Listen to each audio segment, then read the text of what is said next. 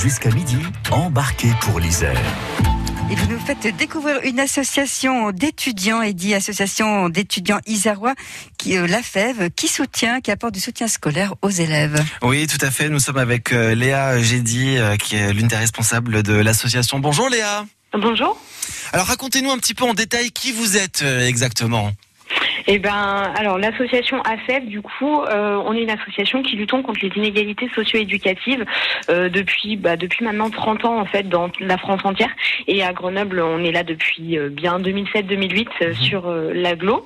Et en fait, on, on a notre but premier vraiment, c'est d'accompagner des jeunes de quartiers prioritaires euh, en, en difficulté dans de l'aide aux devoirs, dans euh, la prise de confiance en soi. Et, euh, et de plus en plus, en fait, on, on développe nos actions euh, comme des actions auprès des étudiants et étudiantes ou des actions dans les collèges, dans les lycées ou dans les écoles primaires et maternelles. Voilà, ce que l'on peut dire, c'est que ce sont des étudiants bénévoles hein, qui s'engagent plusieurs heures par semaine pour euh, mener à bien ces actions, un accompagnement individualisé et puis un accompagnement collectif. Exactement, ouais, on mobilise plus de 300 bénévoles étudiants et étudiantes euh, sur Grenoble et la plupart sont de l'université Grenoble-Alpes. Donc vous nous avez dit qu'ils pouvaient par exemple euh, faire un accompagnement euh, individualisé pour des jeunes en, en difficulté scolaire. Est-ce qu'ils vont les accompagner aussi à découvrir un métier? Oui, c'est ça. En fait, notre accompagnement, il se fait sur plusieurs facettes.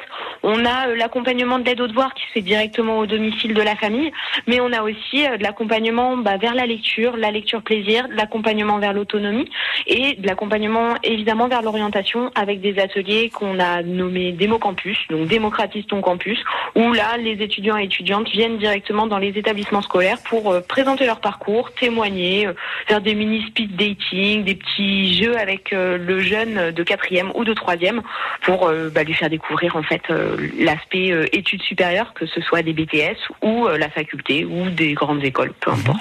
Vous avez des, des retours De quelle façon est-ce que vous mesurez par exemple le, le succès de, de, de l'implication de ces étudiants auprès de, de collégiens ou de lycéens? On a surtout des témoignages, des anecdotes. Euh, on a, euh, ouais, c'est un succès parce que on a de plus en plus d'écoles et de collèges en fait qui nous contactent et qui sont intéressés par le projet, par nos interventions.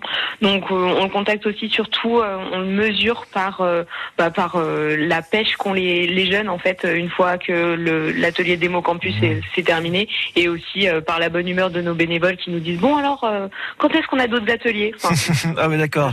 Donc effectivement, ils ont envie de, de s'impliquer euh, davantage. Alors, ils s'engagent hein, deux heures par semaine. Vous nous l'avez dit. euh, Ils sont ils sont bénévoles. Ils aident les, les collégiens, les lycéens à travers des actions engagées. Mais on sait aussi qu'ils ont beaucoup souffert de cette pandémie. Ils ont souffert des confinements, notamment des couvre-feux. Vous qui les côtoyez au quotidien, ces, ces étudiants, comment les percevez-vous aujourd'hui? Comment vont-ils?